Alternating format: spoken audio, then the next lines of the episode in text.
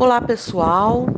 O título do meu trabalho é O podcast Foca no Fato como estratégia didática. Meu nome é Joyce Raposo Ferreira. Eu sou mestranda em divulgação científica na Casa de Oswaldo Cruz, Fiocruz, Rio de Janeiro, e também curso especialização em ensino na Universidade Federal do ABC, o FABC.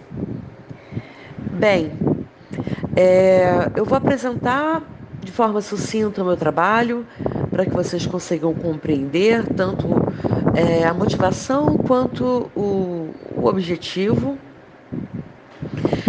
O que é que acontece? O meu trabalho é um podcast que foi criado para ser trabalhado na transição do ensino remoto emergencial para o modelo presencial na escola onde eu dou aula de ciências. Eu sou professora 1 do município de Japeri, Rio de Janeiro, e ele foi voltado para as turmas de sétimo ano.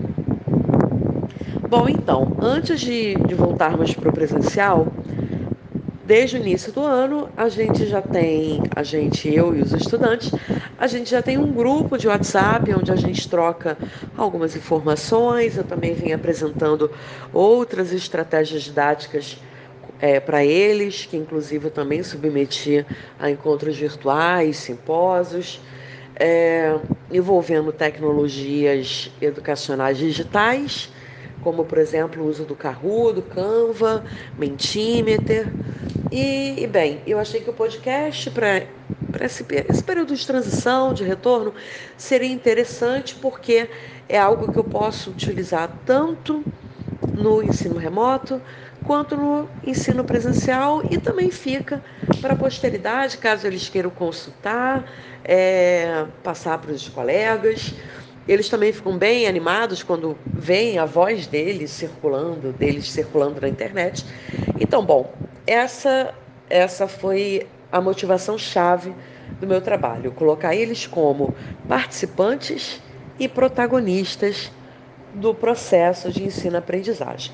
Então, eu achei que o podcast seria uma boa escolha, já que é uma ferramenta famosa, geralmente os adolescentes já conhecem, acompanham alguns mais famosos, alguns inclusive voltados para ciências.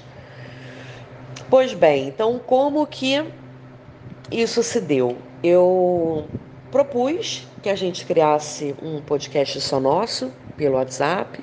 Expliquei para eles que, que eles poderiam enviar perguntas sobre qualquer tema é, num áudio curto, só falando o nome, a pergunta, que eu faria parte da edição, né, de colocar todo os textos, as músicas, e eles me ajudariam opinando se a ordem a ordem estava ok, se estava bem estruturado, se eu poderia colocar outras músicas, enfim.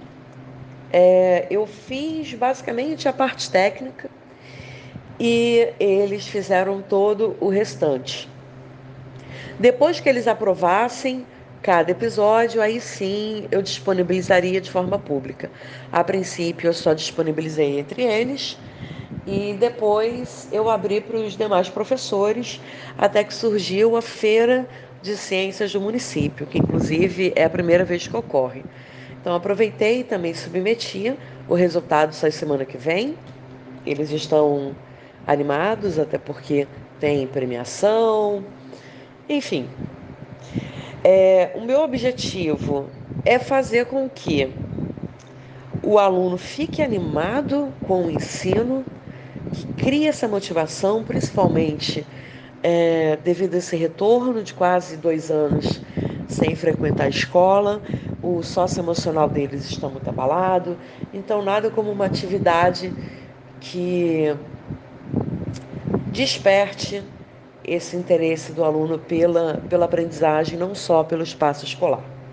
A gente ainda está produzindo, pelo menos até o final do ano a gente vai produzir episódios com essa, essa turma, que ano que vem está no oitavo, e os resultados por enquanto estão sendo positivos.